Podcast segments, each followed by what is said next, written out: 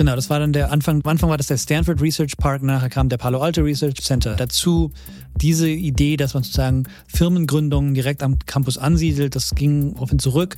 Ähm, gleichzeitig hat Frederick Terman, damals eben der Provost, auch angefangen, die Risikokapitalunternehmen nah an den Campus sozusagen zu locken. Die saßen früher an so kleinen, so kleinen Häuschen direkt am Campus dran. Das war eben die Überlegung, war, deren Risikokapital mit studentischem Know-how irgendwie verbinden zu wollen. Hallo und herzlich willkommen zu einer neuen Ausgabe von Handelsblatt Disrupt, dem Podcast über neue Ideen, Disruption und zukunftsweisende Technologien. Mein Name ist Stefan Scheuer und ich begrüße Sie heute ganz herzlich anstelle unseres Chefredakteurs Sebastian Mattes und zwar aus San Francisco, wo ich lebe und arbeite. Technologiekonzerne rufen gerne die nächste Revolution aus oder behaupten von sich, ganze Branchen umzuwerfen. Aber stimmt das eigentlich? Oft stimmt das nicht, sagt Adrian Daub. Sein Wort hat Gewicht. Er ist seit 15 Jahren Professor an der Elitehochschule Stanford, an der die Gründer von Firmen wie Google, Instagram oder Netflix studiert haben. Daub hinterfragt die Mythen der Tech-Firmen in seinem Buch Was das Valley Denken nennt. Für ihn entpuppen sich vermeintlich disruptive Ideen als leere Marketingphrasen. Warum schmücken sich so viele Tech-Gründer gerne mit einem Studium an der Stanford-Universität, nur um nach wenigen Semestern abzubrechen? Wieso hat Stanford überhaupt so eine wichtige Rolle im Silicon Valley? Und warum war der kostenlose Wäscheservice bei Facebook so wichtig? All das klärt Adrian Daub gleich auf.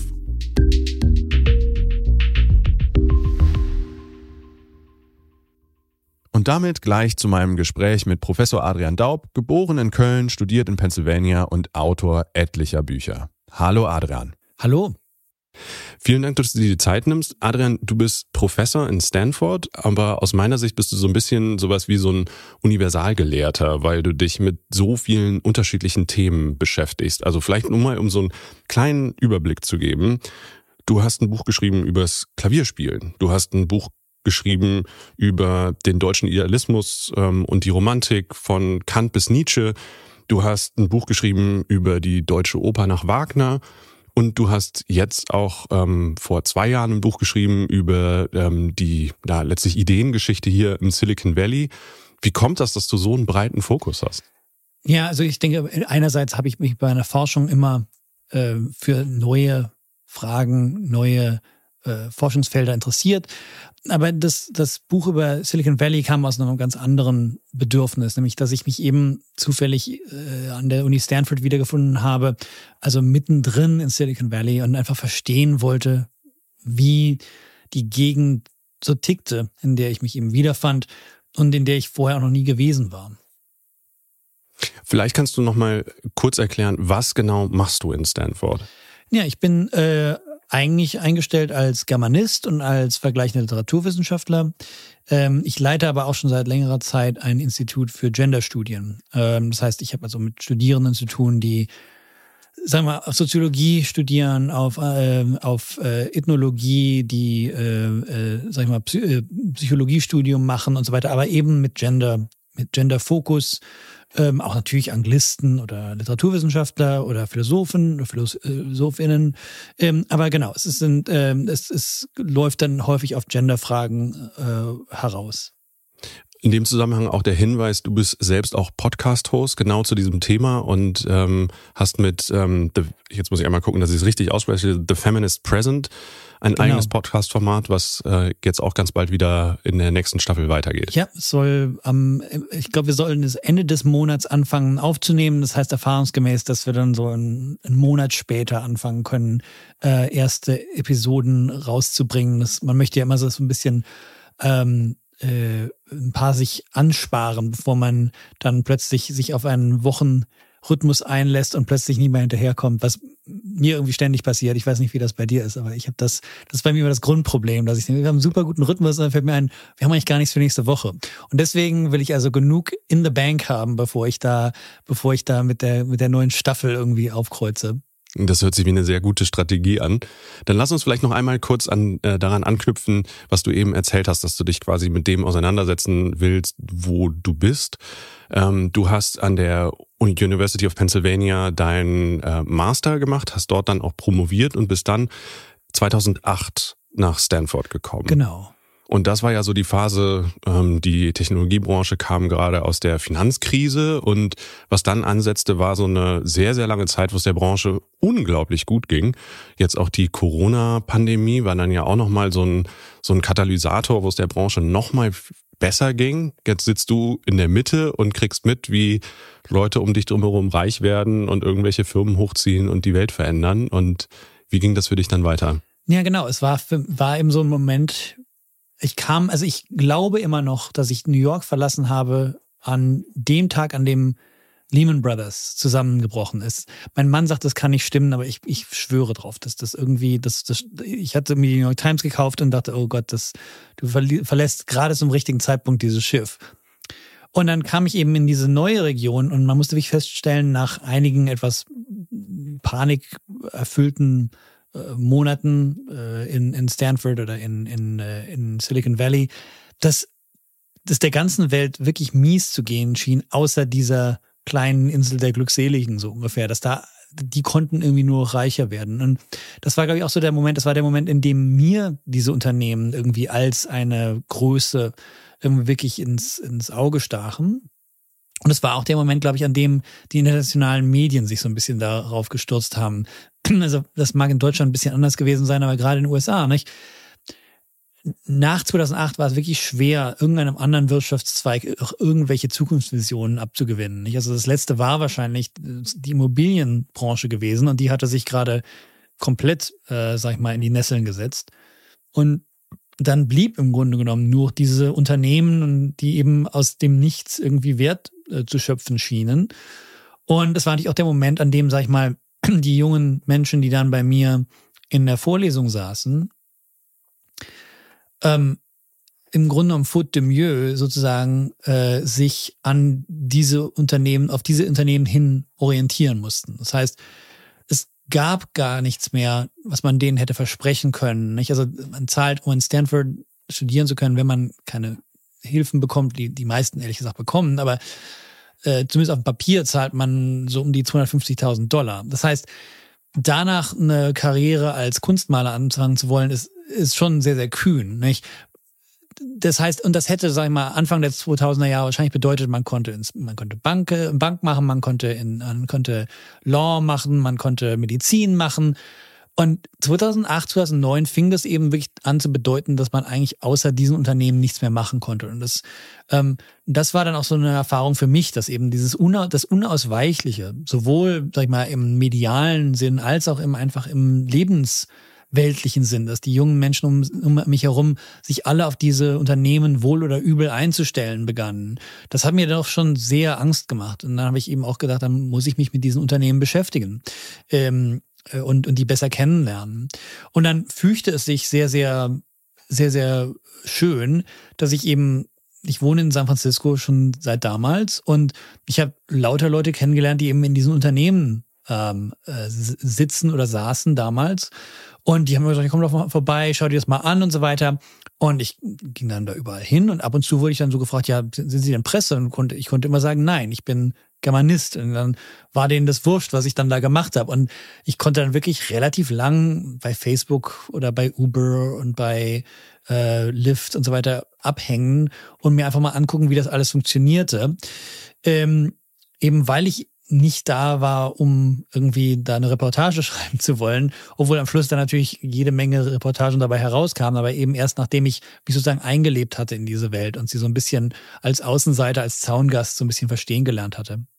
Wobei du natürlich nicht reiner Zaungast alleine dadurch bist, dass du ja als Professor in Stanford lehrst, denn die Universität Stanford hat ja auch so eine ganz entscheidende Rolle innerhalb des Silicon Valley. Also einige der Firmen sind ja direkte Ausgründungen von der University gewesen. Ähm, ansonsten hat die Uni auch letztlich so ein, mit so einem Ökokosmos aufgebaut, bei dem dann ja auch Gelder von Firmen wieder zurückfließen, ja. es viele Kooperationen gibt. Also wie, wie funktioniert denn da der Link? Ich würde jetzt denken, dass Stanford-Professor zu sein hier auch sehr viele Türen öffnet. Naja, für mich ganz spezifisch gesprochen nur deswegen, weil halt auch um den Dreh herum mehrere Studierende von mir anfingen, ihre eigenen Startups zu gründen. Gar nicht mal wenige.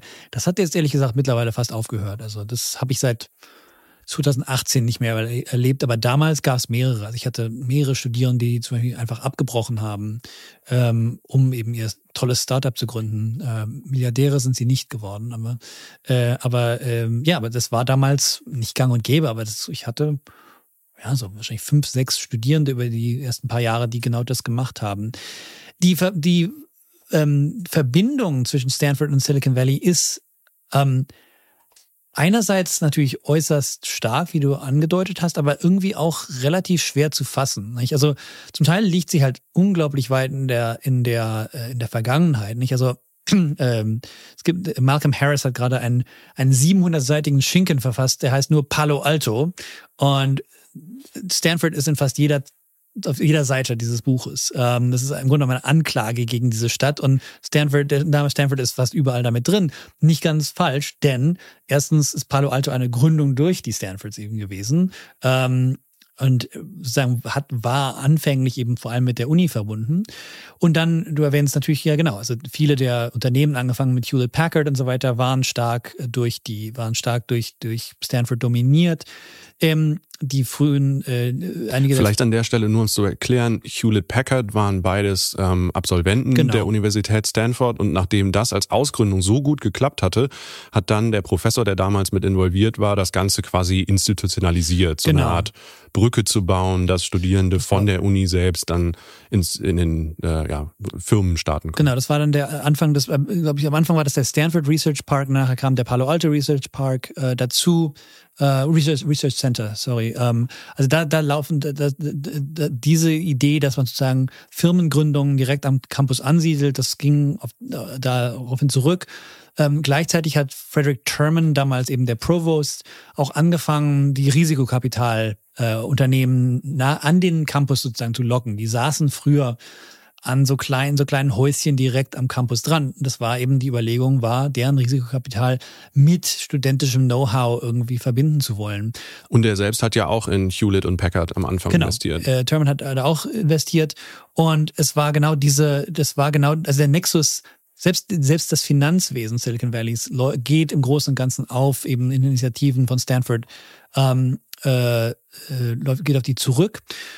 Nicht? Und, und äh, insofern hat das eine sehr, sehr lange Vorgeschichte, obwohl natürlich während der, es war glaube ich 2014, als der New Yorker so ein, ein, äh, ein Artikel hatte, ich glaube es war der New Yorker, ähm, äh, über Stanford und das hieß irgendwie Get Rich U, äh, also Get Rich University. Äh, und das haben wir damals nicht so gern gesehen, aber, aber das, das, die stellten das so ein bisschen so dar, als hätte sich das in den letzten 20, 30 Jahren entwickelt. Das war im Grunde genommen als Prinzip immer schon baked in, in die ganze, in die ganze Geschichte. Also äh, die ganze Gegend würde nicht so aussehen, wie sie heute aussieht, wenn Stanford nicht gegeben hätte.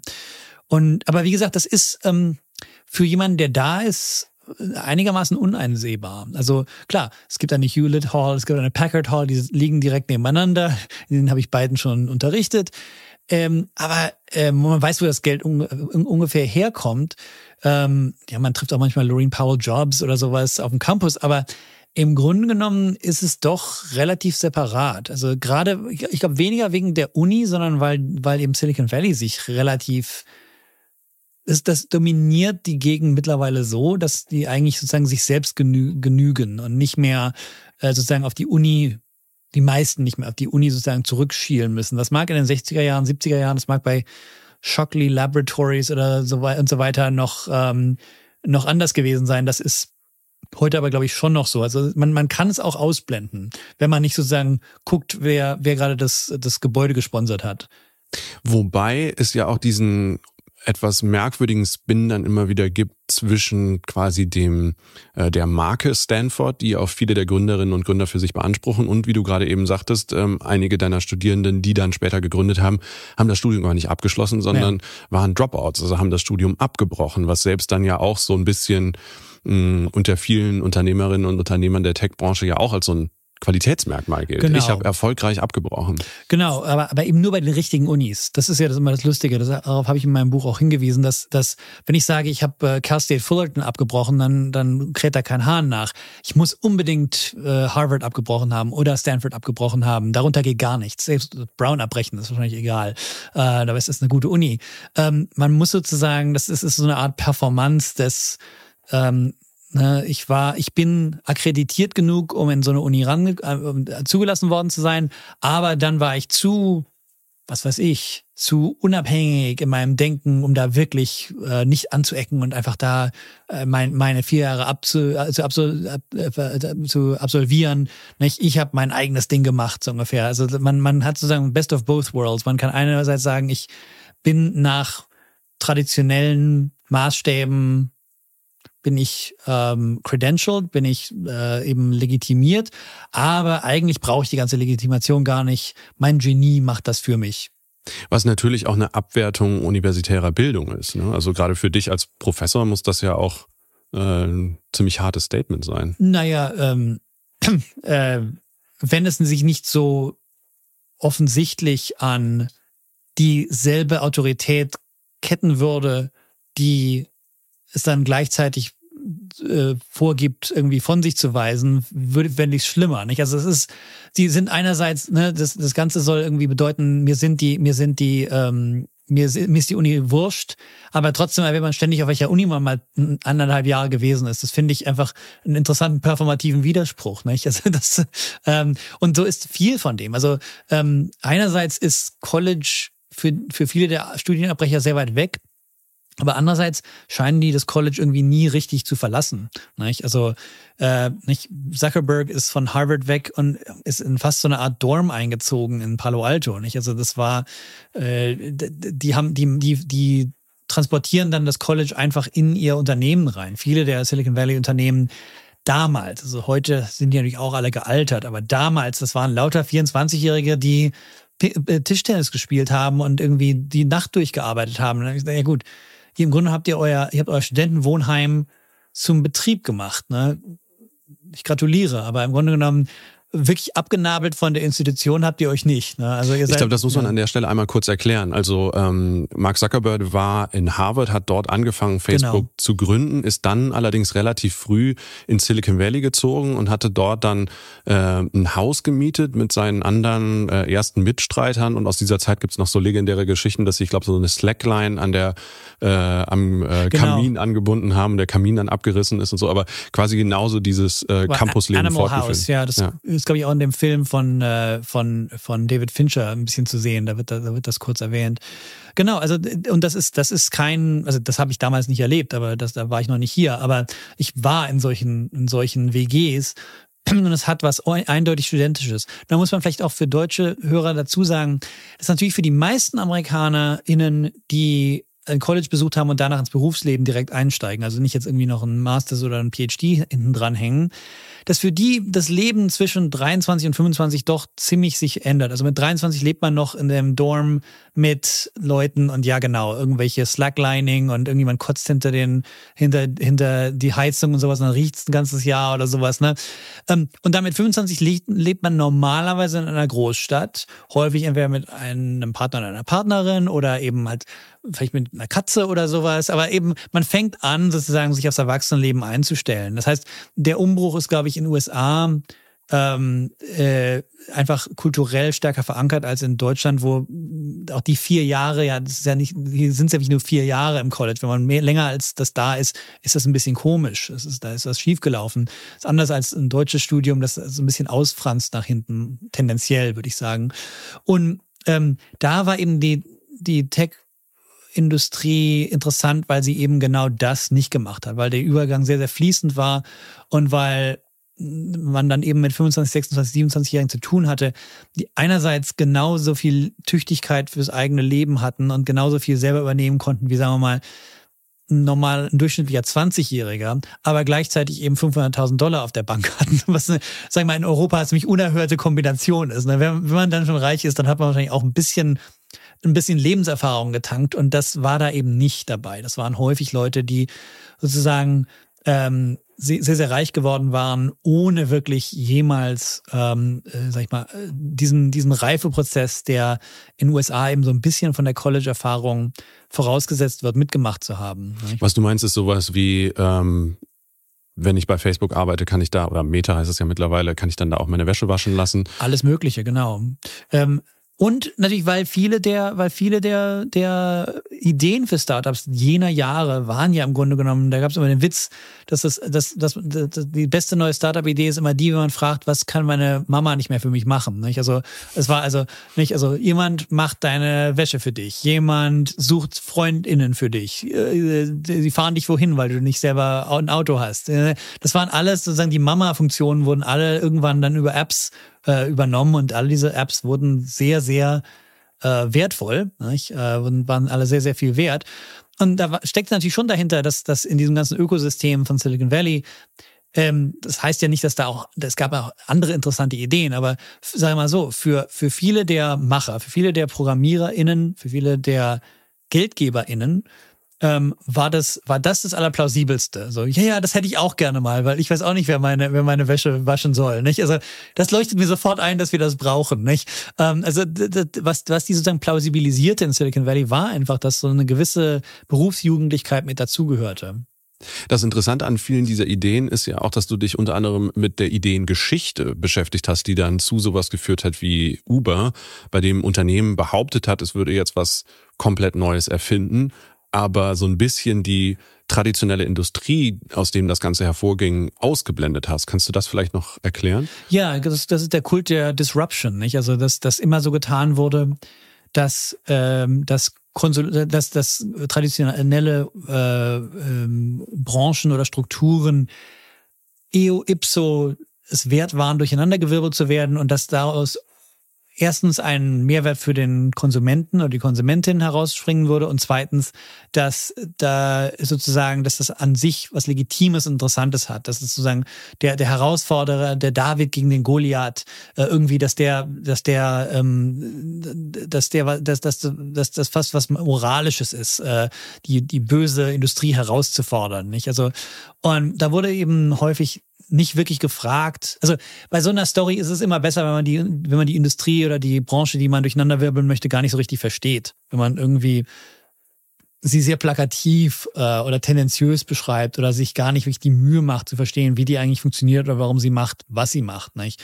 Ähm, ich meine, äh, dass Uber behauptet hat, ja, wir sind der kleine David gegen den bösen Goliath namens Taxifahrer. Ne? Äh, schon, es war natürlich für die, sag ich mal, eine etwas äh, eine, eine praktische Geschichte. War für die gut, äh, war für die, ähm, sag ich mal, als Propaganda am Anfang sehr, sehr wichtig. Aber andererseits ähm, hat es eben doch dazu geführt, dass die Leute wirklich jahrelang so getan haben, als sei die gesteigerte Effizienz und die gesteigerte Rentabilität dieses Unternehmens darauf zurückzuführen, dass sie eben Technologie besonders innovativ einsetzt und nicht darauf, dass sie, naja, ich will jetzt nicht wie Karl Marx klingen, aber dass sie ähm, auf Ausbeutung eben aus war und das besser machen konnte als ein durchschnittliches Taxiunternehmen, nicht? Und dass die Ersparnisse beim beim äh, beim Konsumenten wahrscheinlich darauf zurückliefen, nicht? Also genauso wie wenn ich bei Primark Socken für drei Euro kaufen kann für zehn Stück, ist normalerweise nicht daran nicht, dass Primark irgendwie tolle Technologie über tolle Technologie verfügt, sondern eben in Bangladesch sehr, sehr wenig zahlt. Und so ähnlich war das auch. Aber Uber konnte sozusagen damit durchkommen, dass es so tut, als als läge das an was ganz anderem, als läge das an der an, an der Technologie. Ähm, und das war das damals das, das Besondere daran, dass man sozusagen das, das, den alten Disruptionsgedanken verbunden hat mit eben ähm, der, der Energie und der, der Neuartigkeit der, Techn der, der hochtechnologischen Lösung. Hm? Wie viel davon ist denn dann quasi nur ein weiß ich nicht, alter Wein in neuen, wie sagt man noch? Flaschen. Ja. Äh, und wie viel davon ist denn dann auch eine neue Technologie? Weil das, was Uber ja so interessant gemacht hat, ist, ich nehme das Smartphone raus und ich muss nicht irgendwo einen Taxidienst anrufen ja. und der findet meine Adresse nicht und so. Da, da ist ja schon ein neuer Impuls, oder? Klar. Also ich denke, bei, also bei vielen dieser Sachen ist natürlich schon, sind interessante Sachen mit dabei.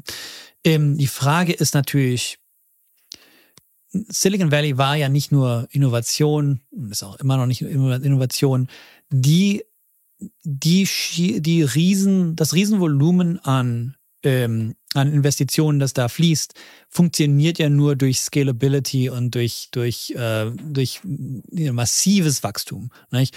Und ähm, das da, da ging es dann wirklich eher, glaube ich, um, um Deregulation und Anti, Anti-Competitive Behavior. Nicht? Also ähm, wenn man, man nicht, also ich wurde schon ein paar Mal gefragt, nicht, wieso gibt es kein Uber in, man hat keiner in Deutschland Uber entwickelt. Na gut, das wäre sehr schwierig gewesen, weil ich, ich annehmen würde, dass die Gewinnmargen sehr viel kleiner sind in einem stärker durchregulierten Markt. Nicht?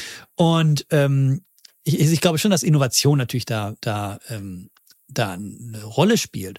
Aber ähm, wahrscheinlich in genau dem in dem Ausmaß, wie es in einem durchschnittlichen deutschen Startup eine Rolle spielt. Nicht? Aber das war ja nicht, was mit Uber passiert ist. Was Softbank da an Geld an Uber äh, äh, investiert hat, nicht? was die, was an, was an, an äh, in Sachen wie, wie ähm, wie Meta gesteckt wurde, das, das äh, ist ja ein, ein Vielfaches von dem, was an, was an, an die meisten europäischen Startups äh, invest, was da investiert wird. Und ich glaube, der Unterschied ist eben der, dass, dass man äh, in den USA ähm, nicht nur eben mit Innovation aufgetrumpft hat, sondern eben mit Deregulation. Die Überlegung war, irgendwann werden wir so groß, dass sozusagen man um uns herum regulieren muss. Und dann, dann können wir die Preise anziehen und dann werden wir unglaublich profitabel.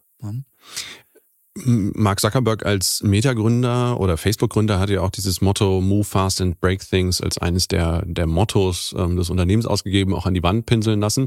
Ähm, aber ist es wirklich die alleinige Erklärung? Also das Thema Deregulierung? Also hätte das Silicon Valley überall entstehen können, wenn das Thema Regulierung äh, da genauso einfach gewesen wäre? Nee, also ich, ich bin da vorsichtig. Also einerseits nein, weil, weil Silicon Valley natürlich, ähm, sag ich mal, eine lange Vorgeschichte hat. Und ähm, erstens brauchte man unglaublich viele Arbeitskräfte, um diese Sachen aufstellen zu können. Und die gibt's halt hier und in anderen Gegenden der USA gab's das damals nicht.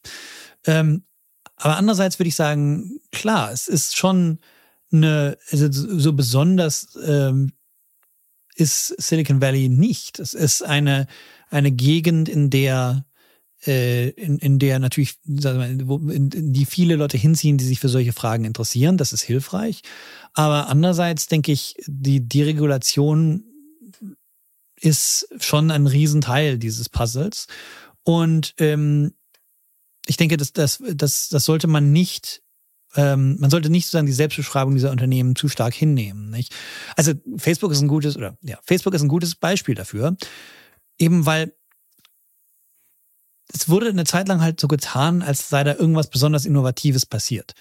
Facebook, ich weiß nicht, wann du das angefangen hast, aber ich habe das angefangen eben als MySpace so anfing, seinen, seine letzten Kreise zu ziehen. Da bin ich von MySpace weg und bin zu Facebook hin. Und es war doch eindeutig ein ziemlich uninspirierter MySpace-Klon. Nicht? Was daran wirklich genial gewesen sein soll, also gut, dass die UX war gut und sowas, also da will ich nichts sagen, aber ähm, es war ja wirklich kein besonders, kein besonders, ähm, äh, äh, kein besonders äh, innovatives Unternehmen. Und dann die, die größten Ankäufe, so, äh, die größten äh, Sprünge dann dieses Unternehmens waren Ankäufe, nicht? Also, ähm, also die wirklich visionären Sachen. Also Instagram war gut, war, war, war ein guter Kauf eindeutig, also gerade in, in, im Rückblick, jetzt wo Facebook eigentlich eher, glaube ich, ein, eine Geisterstadt ist, ähm, nicht, also äh, Ankäufe wie Oculus oder sowas, ähm, also, und also, das dann sozusagen als, als großes, also das ist wirklich ja nur eine Funktion von Move Smart and äh, Move Fast and Break Things. Das ist wirklich nicht äh, nix äh, von wegen irgendwie besonders innovativ. Ähm, das An der Stelle nur kurz zur Erklärung, weil es wahrscheinlich nicht alle wissen. Instagram ist den meisten bestimmten Begriff. Oculus war ein Hersteller von VR-Brillen, die genau. Microsoft, äh, die ähm, äh, Facebook aufgekauft hat und daraus ist dann heute sowas wie die ähm, äh, die Quest-Reihe hervorgegangen. Quest, genau, Quest. Und was was natürlich irgendwann dann in, uns ins Metaverse äh, führen soll. Und ich glaube, daran merkt man natürlich schon, dass diese Unternehmen zum Teil ihre ihre Propaganda selbst glauben. Also Zuckerberg, der einzige, der mittlerweile zu glauben scheint, dass Mark Zuckerberg ein Genie ist, der irgendwas ganz Innovatives geschaffen hat und das auch nochmal kann, ist Mark Zuckerberg. Und ich glaube, das ganze Unternehmen scheint auf einen riesen Eisberg zuzusteuern, wie ich das so einschätze, weil die sozusagen ihren eigenen, ihren eigenen, äh, auf Englisch würde ich sagen, they drank their own Kool-Aid. Sie haben ihren, ihren eigenen Hype sozusagen geglaubt. Das gilt natürlich jetzt nicht für alle diese Unternehmen. Also, dass Google zum Beispiel nicht innovativ sei, das möchte ich jetzt nicht behaupten. Das ist wirklich das ist da um, äh, wirklich äh, was ganz Besonderes. Aber ich habe mal, also einfach mal. Kannst du das nochmal erklären? Warum ist ähm, Facebook auf dem Weg äh, zum Eisberg und ähm, Google ist so innovativ? Naja, also ob es Google besser geht, weiß ich nicht, aber ist jedenfalls nicht so stark ähm, selbst verschuldet.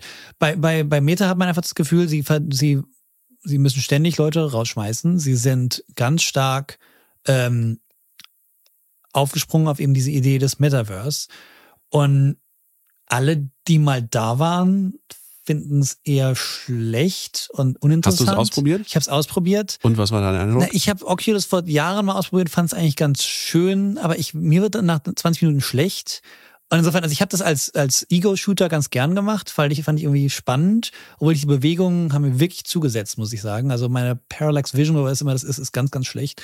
Ähm, nur, ähm, und dann, und bei, und das, das, das Metaverse war wirklich dasselbe, nur langweiliger und schlechterer Grafik, fand ich irgendwie. Ähm, ich weiß nicht, wie du es erlebt hast, aber ähm, und ja, dann für kam, mich ist ja. es so, dass ähm, ich war ja länger als Korrespondent in China und da waren 2013 schon eine ganze Reihe von Hardware-Herstellern, die in dem Bereich von diesen Brillen unterwegs waren. Und was mich wundert, ist, dass der technologische Fortschritt, was die Brillentechnologie angeht, gar ja. nicht so groß ist. Also genau das, was du beschrieben hast mit so einer pixeligen Grafik, ist für mich nach wie vor heute ein Thema. Also ja. es ist nicht nur, dass ich denke, ah, es sieht nicht so schön aus, äh, sondern es ist halt auch, ich finde die Brillen nicht wirklich komfortabel. Also obwohl ähm, gerade Meta ja Marktführer in dem Bereich ist. Ich, ich kann die nicht so lange tragen. Ja. Es gibt andere Leute, die das können, aber bei mir drückt das dann und ja. ich schwitze im Gesicht, da wo die Brille sitzt. Ich bin so. bei Facebook mal über einen äh, über Mülleimer gestolpert. Bei, bei, bei so einer, bei so einer Demo. Ja, ja. Oh, ähm, ich bin da rumgetapst. Das war, also ich, ich fand es schon sehr schön. Aber ich muss sagen, ne, also es ist ja im Grunde genommen, äh, das kann ja für Meta nur funktionieren, wenn wir wirklich sehr, sehr viel Zeit auf dieser Plattform verbringen. Ähm, ich finde das Abhängen auf Instagram unglaublich leicht und viel zu leicht, ehrlich gesagt. Also da müsste, das ist fast schon Suchtpot, das ist Suchtpotenzial. Ähm, für mich scheint das Metaverse fast so wie eine Einladung, ein Zoom-Meeting aber die wird nach 20 Minuten übel. Und ich muss sagen, das ist ein Pitch, den ich jetzt nicht, äh, den ich jetzt nicht machen möchte. So ungefähr. Es ist fast wie ein Zoom-Meeting, ist genauso langweilig wie ein Zoom-Meeting, aber die wird auch noch übel weiß nicht, ob ich das unbedingt, äh, ob ich das unbedingt äh, mit mit äh, Milliarden unterstützen würde. Ja, also ähm, ich weiß es nicht genau. Und aber, aber ähm, aber ich denke eben, Google ist ein, ist, ist ein Unternehmen, das doch eher, sag ich mal, äh, das doch kühner, sag ich mal, agiert und, und ähm, doch, sag ich mal, ähm, sich von der Technologie ein bisschen stärker leiten lässt. Aber das kann ich natürlich nur als Außenstehender, als Außenstehender kann ich das nicht richtig beurteilen, aber das, den Eindruck hat man schon. Vielleicht so Technologie und Google. Eines der ganz, ganz großen Themen derzeit ist ja der Einsatz von ähm, künstlicher Intelligenz, ja. insbesondere generativer künstlicher Intelligenz. Genau. Da hat Microsoft vorgelegt, Google geht jetzt hinterher, versucht das auch zu machen. Es gibt ähm, Chatbots, denen man nur ein paar Stichworte sagt, die schreiben beeindruckende Texte. Ja. Du bist jemand, der sich seine, sein ganzes Leben lang mit Texten auseinandergesetzt hat. Was ist dein Eindruck von dieser Technologie, wenn jetzt auf einmal Roboter in der Lage sind, sehr gute Texte zu produzieren, also sprachlich. Ne? Ja, also ich muss sagen, ich bin stehe dem Ganzen, also ich will, will da vorsichtig sein. Ich möchte nicht jetzt als als Geisteswissenschaftler sagen, ich stehe dem skeptisch gegenüber. Ich bin da, ich bin nicht vom Fach, ich kann das nicht beurteilen ich stehe dem Ganzen als Phänomen und als Investition etwas skeptisch gegenüber. Aus dem ganz einfachen Grunde, weil ich eben mittlerweile auch seit 15 Jahren hier bin und eben seit 15 Jahren den Hype über the next big thing eben immer gesehen habe. Das waren irgendwann mal, manchmal war es, äh, manchmal waren es hochinteressante Sachen, manchmal waren es so Sachen wie Augmented Reality. Die waren mal irgendwo ganz groß und dann waren sie auch wieder weg. Ne? Und dann, ähm, oder eben genau die, die, die, die, die Brillen, die eben auch dann nicht, die, oder die, ähm, die Headsets von Oculus und so weiter, die sollen auch alle irgendwann mal überall sein, dann, dann ging das irgendwie weg. Ähm, ich wollte, aber ich will darauf hinaus einfach zu sagen. Ähm, also jetzt ein Hinweis: Jetzt geht hier einmal die Heizung an für die Hörerinnen und Hörer so, in Deutschland. Das, das, das kann man, kennt man, glaube ich, in Deutschland gar nicht. Hier in den USA wird ganz oft mit Forced Heat geheizt. Das ja. heißt, ähm, hier pustet jetzt quasi sowas wie ein großer Föhn warme Luft zu uns in den Raum, damit es nicht kalt wird. Schön tropisch. Ja. Ähm, ja, aber was ich sagen wollte, also ich kann sozusagen, also ich kann die Technologie, will ich mir nicht anmaßen, die zu zu ähm, zu ähm, bewerten hier. Aber ich würde doch anmerken, dass natürlich ähm, in, in vielerlei Hinsicht, das sind alles genauso wie mit selbstfahrenden Autos. Das sind alles Sachen, die eingebettet sind in gesellschaftliche Praktiken. Und das heißt, nicht, also einerseits kann ich natürlich beeindruckt sein von einem Text, den ein ChatGPT ausspuckt. Andererseits ähm, fällt mir eben auch auf, wie leicht es ist, diese, diese AI jeweils in, äh, auf, auf den Holzweg zu, äh, zu ähm, äh, führen. Und ich frage mich so ein bisschen, also klar, das, das kann natürlich alles, vielleicht werde ich in, in drei, vier Jahren ganz, ganz doof aussehen für diese, für diese äh, Vorhersage, aber ich, ich kann mir eben vorstellen, dass die, ein, dass die Integration von solchen, von solchen Technologien in unseren gesellschaftlichen Alltag nicht so schnell vonstatten gehen wird, wie wir uns das alles vorstellen. Oder manchmal uns das auch nahegelegt wird, aus dem ganz einfachen Grund, dass wir am Schluss eben doch sicherstellen müssen, dass erstens uns jemand das gesagt hat und dass er möglicherweise auch dafür verantwortlich ist, was er uns gesagt hat. Das heißt, es gab den Fall von, glaube ich, vor zwei Wochen, wo jemand beim Kollaps der Silicon Valley Bank fragte, was ChatGPT denn davon hielte. Und ChatGPT sagte, ähm, also äh, meinen Informationen zufolge ist, ist Silicon Valley Bank perfekt auf, aufgestellt und sie sollten da investieren. Nicht? Das liegt daran, dass sich eben ChatGPT ähm, an einem Korpus orientiert, das sehr viel älter ist und nicht eben und nicht noch nicht gelernt hat, irgendwie neue Informationen zu priorisieren.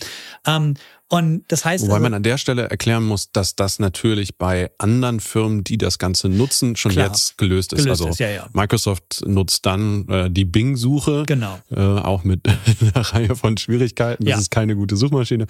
Aber zumindest an der Stelle kann man schon kann man, neue genau, Informationen genau, genau. aufgreifen. Aber das, aber das war auch nicht mein, mein Punkt, dass man sozusagen, das, das lässt sich natürlich, das kann ich mir vorstellen, dass das beheben lässt. Das Problem ist, ähm, im Endeffekt hängt natürlich der, der, der Uptake, also der, die Benutzung von solchen Produkten und auch, ob sie, sag ich mal, in den USA rechtlich gedeckt sind und so weiter, natürlich davon ab, äh, wer sich nach diesen Informationen richtet und wer nicht. Ne? Und ähm, und, und welche Kosten möglicherweise verursacht werden, wenn man sich nach den falschen, äh, nach dem falschen, ähm, äh, in falschen Informationen irgendwie richtet. Und Aber wie ist das denn zum Beispiel bei dir? Ähm, eine der ersten Gruppen, die angefangen haben, diese Technik einzusetzen, waren Schülerinnen und Schüler, Studierende äh, an den Hochschulen und ja. du stellst jetzt auch bei deinen äh, Studis ähm, Essay-Fragen, die die beantworten sollen. Ja.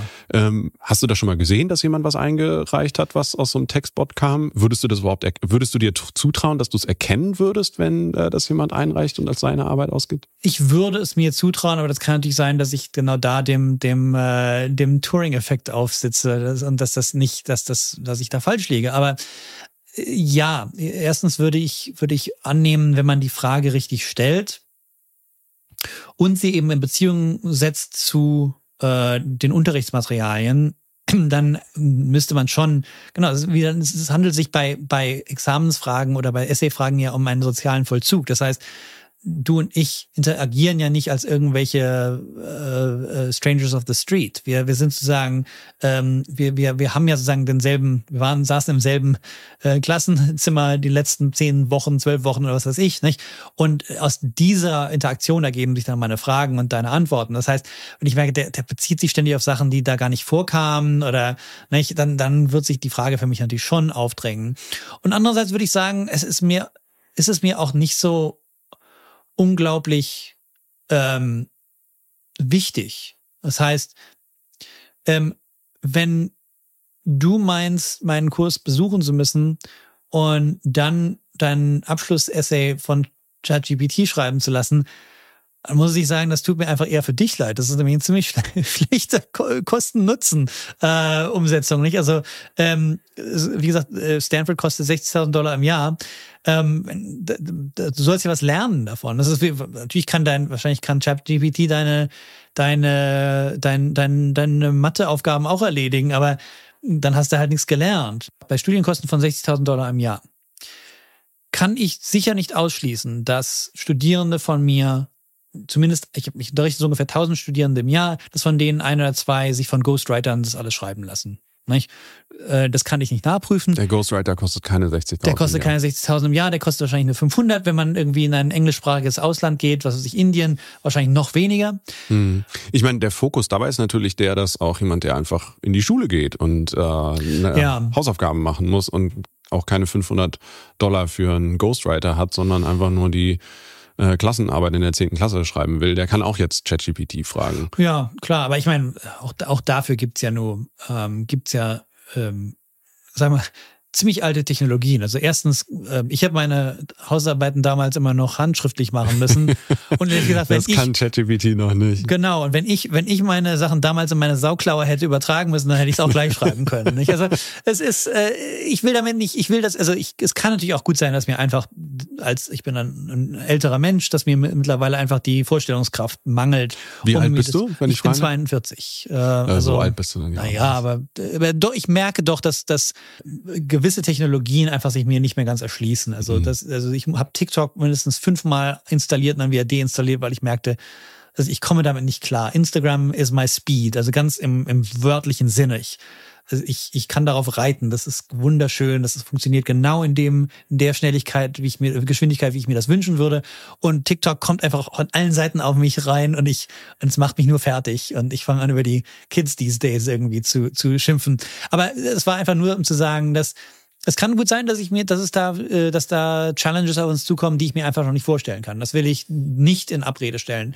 Aber ich habe eben, wie gesagt, ich habe dieses habe mehrere Umdrehungen dieses Karussells mitgemacht und jeweils fiel mir eben auf, wenn Silicon Valley oder Gruppen, die ihm nahestehen, vor Riesenumwälzungen, von Riesenumwälzungen sprechen und entweder von ihnen schwärmen oder vor ihnen warnen. Nicht?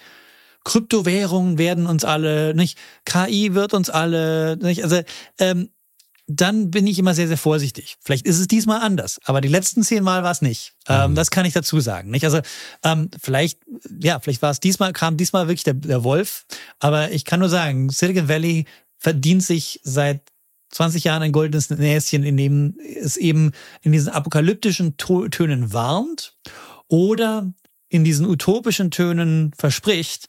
Und im Grunde genommen stellt sich immer dasselbe heraus. Das sind Technologien von Menschen gemacht, die haben genau die Probleme wie alle anderen äh, menschlichen äh, Technologien. Sie lösen bestimmte Probleme, sie lassen ganz andere, lassen andere Probleme ganz eklatant unberührt, obwohl wir die längst mal angehen sollten. Nicht? Und ich habe, ich hege den ganz, ganz starken Verdacht, dass das diesmal auch bei KI so aus, ausgehen wird. Aber wer weiß, vielleicht liege ich falsch. Ich muss ehrlich sagen, ähm, als jemand, der länger schon über Technologie schreibt, ich finde es unglaublich faszinierend und ich ähm, ich bin davon überzeugt, dass es diesmal was anderes ist, aber wer weiß, wenn ja, wir uns ein paar Jahren zusammensetzen. Es kann gut sein. Also ich, ich, äh, irgendwann, irgendwann muss es ja klappen. Ja. Du hast aber gerade in die Richtung nochmal argumentiert, dass es ja letztlich auch eine Geschichte gibt, in der wir uns hier bewegen und im Prinzip ja auch eine Geschichte dieser ganzen Region, ja. auch eine Ideengeschichte dieser ganzen Region. Und das Besondere hier, jetzt, wir sitzen in, in San Francisco zusammen, ist ja, dass San Francisco auch immer so ein, ein Ort für die Outliers war, für Leute, die genau. ganz anders gedacht haben. So der Impuls der Hippie-Bewegung Bewegung ging. Äh, hier letztlich die Straße runter, ja, wo genau. wir eben essen waren, ähm, genau. war so ein Zentrum der Hippie-Bewegung, wo jetzt jedes Wochenende auch noch ähm, der Drum Circle. Genau, genau, ja. genau. Hippie Hill. Da gehe ich mit unserem Sohn oft äh, im Spielplatz nebenan ja. vorbei. Contact High, ja, sehr schön. Ja. Äh, aber ich meine, aus dieser Tradition hat sich ja so eine Kultur dann auch entwickelt, ja. die so ein bisschen ja auch in das Ganze, auch in die Technologieszene so ein bisschen übergegangen ist. Ne? Auf jeden Fall in ihre Denke, ja, genau. Also ähm, die ähm, also ich, würde sagen, es fing sogar was früher an. Also das ist auch vor, noch vor den Hippies ähm, haben ja viele Ostküstenunternehmen hier so ihre Ableger ge, gegründet und da kann man schöne frühe Beschreibungen hören von Leuten, die eben dann irgendwie mit Krawatte und Sakko von New Jersey da eben irgendwie von Bell Telephone oder sowas dann eben nach Palo Alto kamen und so ein bisschen pikiert waren. Und dann, die haben alle Pullover an und alle flezen sich auf irgendwelchen Gartenmöbeln rum und, und rauchen ständig und fahren mit dem Fahrrad den Gang runter. Was ist denn das ne, ungefähr?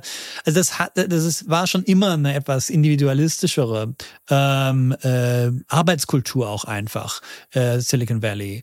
Ähm, äh, und dann das, das Ganze wurde dann stark eben durch die Hippies nochmal verstärkt und nochmal, sagen wir philosophisch unterfüttert. Das heißt, es wurde sehr stark eben die Idee, dass, dass Technologien unser Bewusstsein verändern, das war eben eine Erweiterung der Idee, dass Drogen unsere, unsere, das ist das, das, äh, unsere, unsere Doors of Perception aufstoßen können, dass sozusagen LSD in eine ganz neue Mindspace entführen kann und so weiter. Das war, äh, das war da schon mitgedacht. Also es gibt das berühmte Beispiel, das ich auch im Buch erwähne, dass äh, Steve Wozniak, also einer der Apple-Gründer, ähm, äh, 1982, glaube ich, im Esalen Institute, das ist so an der Central Coast hier in Big Sur in Kalifornien, ähm, äh, ein, ein Rockkonzert machte und das über Satelliten, über, über einen Privatsatelliten in die Sowjetunion äh, äh, äh, ähm, ja, ähm, übertragen ließ. Und das war die erste Übertragung von USA in die Sowjetunion, die eben nicht durch irgendwie Regierungs, äh, äh, Regierungen erfolgt ist. Nicht? Und da war alles mit drin. Also diese, das Misstrauen den Nationalstaaten gegenüber nicht? und den, den, dem Souverän gegenüber die Technologie und eben, dass es eben Rock'n'Roll war, dass es eben irgendwie geile, äh, äh, bewusstseinserweiternde, dass die, die bewusstseinserweiternde Macht der Musik so ungefähr. Und die Textszene versucht das ja auch wieder zu vereinnahmen mit beispielsweise so Ansätzen im Drogenkonsum mit Microdosing, also ja. quasi nur kleine Mengen einzusetzen, um dann kreativer, leistungsfähiger zu sein. So, das ist ja hier oft so der Drive. Ja. Man arbeitet sich kaputt und möchte eine Droge haben, die einem dann noch weiter hilft. Was, was hältst du davon? Naja, ich ähm, habe. Ähm, Hast du es schon probiert?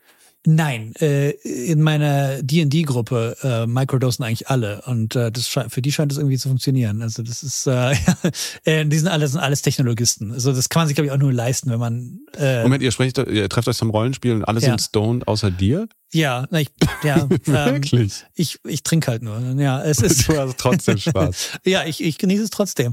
Ähm, nee, ich habe also noch kein Microdosing so betrieben. Äh, ach doch, nee, also ja gut, mit, mit Ketamin mal, aber das ist, aber das ist was anderes. Die machen ja normalerweise LSD. Und ähm, aber das ist ja auch so eine Art, es ist auch so hochkontrolliert irgendwie also ich habe das Gefühl, die Leute sind eigentlich ziemlich zurechnungsfähig und sind eigentlich, ja, wie gesagt, ist, genau, sie, they unlock their potential, aber es ist nicht so richtig so, dass man irgendwie ähm, man, ein Kontrollverlust ist fast gar nicht dabei. Und auch insofern passt es relativ gut in diese Szene rein, dass man einiger, einerseits doch irgendwie so Offenheit und Ergebnisoffenheit ähm, zelebriert und andererseits halt doch am Schluss an Deliverables interessiert ist. Also ich habe das Gefühl, man kann, also viele von denen sagen, sie coden sehr, sehr gut und sehr, sehr gerne, wenn sie Microdosing machen. Und ich glaube, das kann ja nicht nur mit Kreativität zu tun haben. Das muss auch mit, also da müssen auch die, das heißt, die Motorik wird nicht in Mitleidenschaft gezogen. Das heißt, äh, ja, also ich kann das nur von außen ein bisschen ähm, äh, beurteilen. Ich finde aber, dass ehrlich gesagt hier zu leben, ähm, da spielen Drogen halt viel häufiger eine Rolle, weil ja. es halt, also jetzt die Straße runter hat eine neue ähm, Cannabis-Dispensary ja, aufgemacht ja. und äh, man kriegt hier Gummibärchen und Kekse und Joints sowieso und ähm, äh, ich finde es ist viel mehr Teil des Alltags. Ja, aber auch wieder eben auch fast so als eine Art Self-Care-Routine. Also vielleicht liegt es auch einfach daran, dass ich ja, wie gesagt, 42 bin. Für mich ist so ein Gummibär wirklich das, das ist Tagesende. Also ich, ich, ähm, ich schlafe dann ein. Also ich, ähm, ich habe da keine tollen Erfahrungen mehr mit. Also die tolle Erfahrung ist, dass ich mal durchschlafe, was auch schön ist. Aber es ist sagen, also meine Kreativität hält sich in Grenzen, außer irgendwie, also ich finde irgendwie kreative Schlafpositionen, was weiß ich. ähm, aber stimmt, ja genau. Also die, die, ähm, die, die, äh, die Dispensaries sind natürlich äh, hier wirklich überall. Ich wohne auch drei, drei äh, äh, Häuser weg von einem.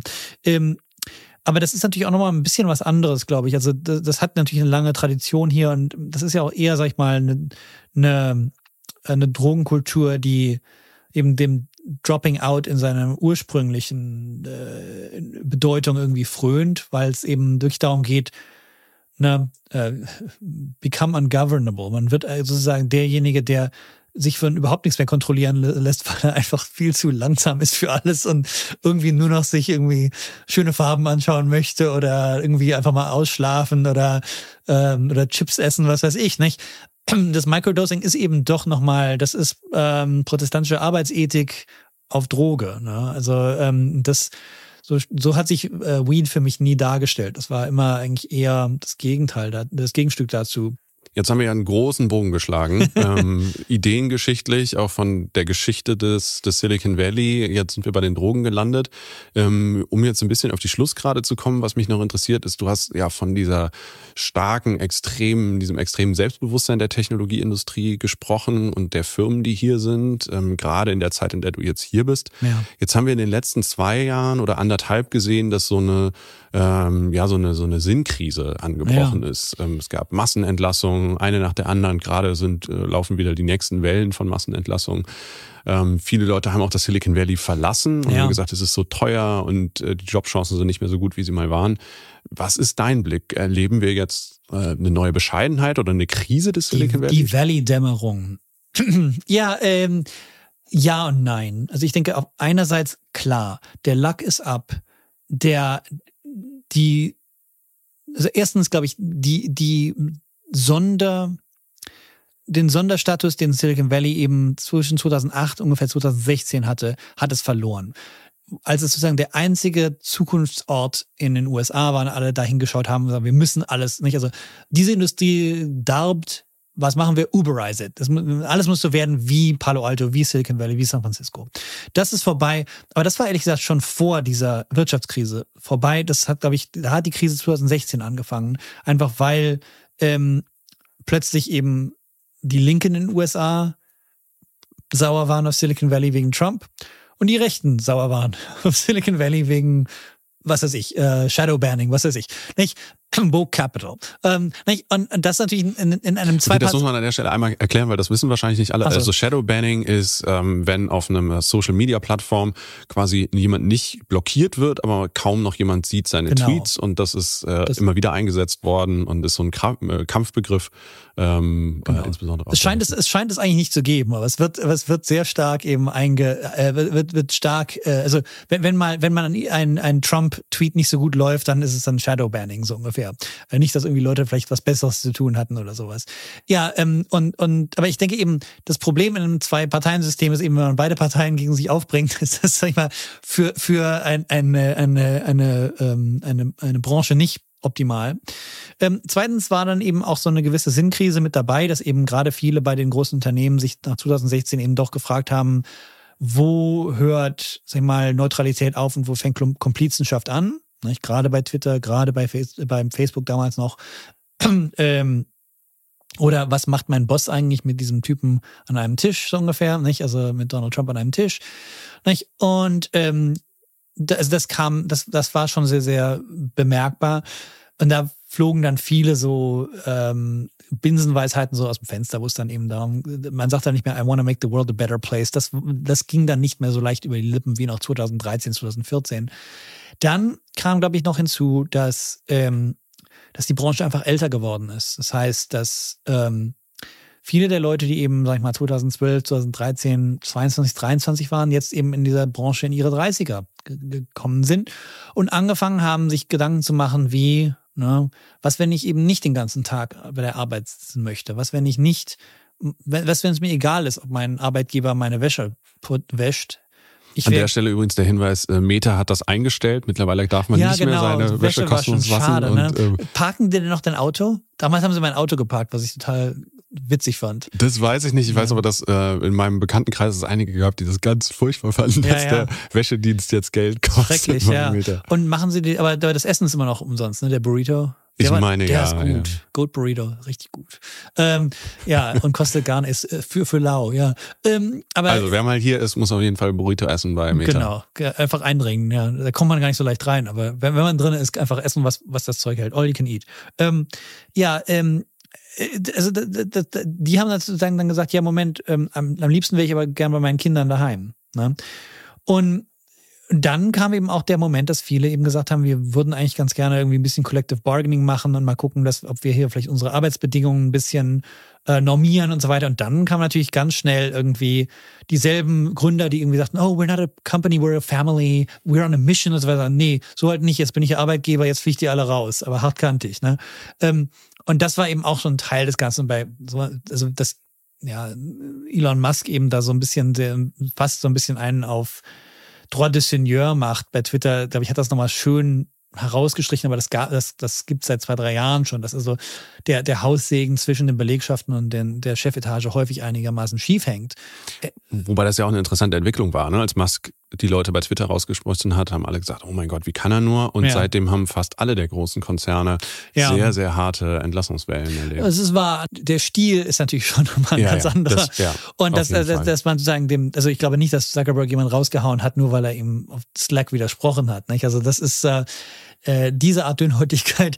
Aber das, aber es, es, es, es macht sozusagen einen, einen, einen Pfeiler dieses, dieser alten Ideologie kaputt, die eben sagte, wir sind, wir machen Kapitalismus aber nicht so wie bisher. Wir sind keine Unternehmen wie die anderen Unternehmen, deswegen solltet ihr uns auch nicht so behandeln. Jetzt plötzlich merken, merken die Unternehmen, nö, wir sind, oder merken die Belegschaften der Unternehmen, nö, wir sind halt Unternehmen und jetzt seid ihr halt, fliegt ihr halt raus. Ne? Ähm, und ich denke, das ist ähm, schon ein großer Teil des, des Mythos Silicon Valley, der, der einfach mittlerweile verloren gegangen ist. Den gibt's jetzt nicht mehr. Okay, dann zum Schluss. Erleben wir die Silicon Valley Dämmerung, ja oder nein? Also ich denke ja. Die, also diese Unternehmen werden in ihrem werden in ihrer Wichtigkeit für diese für diese Gegend äh, abnehmen. Ich glaube, dass ähm, da, da auch das gerade das Zoom-Zeitalter viele Sachen kaputt gemacht hat, die wir jetzt eben bemerken. Aber das fing natürlich auch schon vorher an. Also Google hat in Boulder und Austin und so weiter überall riesen Campusse hochgezogen. Die haben schon darauf vorgearbeitet. Jetzt kommt eben sozusagen der, der, der Tipping Point. Also ich glaube schon, dass sich, dass sich die, der Stellenwert Silicon Valleys global etwas reduzieren wird. Ich würde davon ausgehen, dass die, der, dass die komplette Identifikation Nordkaliforniens mit der, mit der Branche ein bisschen sich abschwächen wird. Aber wovor ich, weswegen ich gesagt habe, ja und nein, dann gibt es dann häufig so Stories von wegen so der, das Ende von San Francisco. Das glaube ich jetzt auch nicht. Ähm, also ich glaube, äh, zum Beispiel von, von Biotech hört man nicht, dass da viel, das ist ja hier sehr, sehr groß, aber das wird von außen nicht so wahnsinnig wahrgenommen. Da gibt es keine Layoffs. Ähm, da, die nehmen, die stellen sogar noch Leute ein, habe ich so das Gefühl. Also von so anekdotisch, ich kann das jetzt nicht untermauern, ich habe keine Zahlen dafür, aber nicht, also ich glaube, die als Hochtechnologie-Region wird es erhalten bleiben, aber eben dieser monomane Fokus, den wir auf Silicon Valley hatten, die letzten ja 15 Jahre wirklich, der dürfte ein bisschen äh, Schaden nehmen oder ein bisschen abnehmen. Und ich glaube, ehrlich gesagt, dieser Region wird es gut tun. Adrian, das war super interessant. Vielen, vielen Dank. Dank dir. Und damit sind wir auch schon wieder am Ende von Handelsblatt Disrupt. Wie immer freuen wir uns über Kommentare. Schreiben Sie uns gerne eine E-Mail oder wie gewohnt an die Disrupt LinkedIn-Gruppe. Die Details finden Sie in den Show Notes. Dank an dieser Stelle auch für die Unterstützung von Regina Körner und Miko Fecke von Professional Podcasts, dem Dienstleister für Strategieberatung und Podcastproduktion. Wenn Sie gerne jederzeit Zugriff auf alle Handelsblattartikel haben und auch alle Podcasts hören möchten, dann auch von mir der Hinweis auf unser Disrupt Vorteilsangebot. Schauen Sie doch mal nach unter handelsblatt.com/mehrwirtschaft. Und auch dazu gibt es die Details in den Shownotes. In der nächsten Woche darf ich Sie nochmals begrüßen und bis dahin wünsche ich Ihnen eine gute Zeit. Ihr Stefan Scheuer.